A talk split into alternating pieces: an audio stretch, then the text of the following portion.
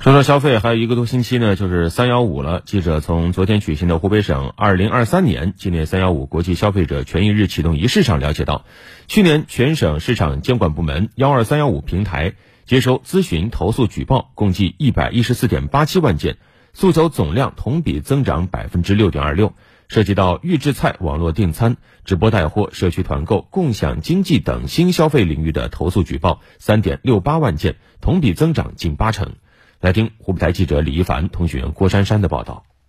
启动仪式现场，湖北省市场监管局消保处处长徐小勇通报了2022年我省消费投诉数据。数据显示，全省去年市场监管部门幺二三幺五平台接收咨询、投诉、举报共计一百一十四点八七万件，诉求总量同比增长百分之六点二六，总量呈现持续攀升的态势。消费者的投诉举报也折射出当前消费市场的三大趋势。全年网络消费诉求占百分之四十七点六五，二是电商下沉三四五线城市以及乡村市场相关消费诉求举报增长加快；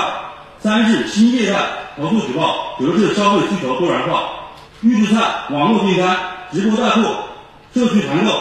共享经济、在线教育等新业态新消费领域投诉举报三点六八万件，同比增长七十八点六四个百分点。据了解，省市场监管局、省消费者委员会从三月六号到十五号将连续举办十一场活动，通过开展放心消费承诺活动、食品安全免费快检、放心网络餐饮推广活动、消费体察活动、发布消费提示等多种形式，引导全省各级各部门、各社会组织更加重视消费维权工作，推动行业自治和企业自律。湖北省市场监管局消保处二级主任科员何怡表示，针对消费诉求比较集中的行业和领域，监管部门将进行预警分析，帮助企业改进产品质量和服务，优化消费环境，提振消费信心。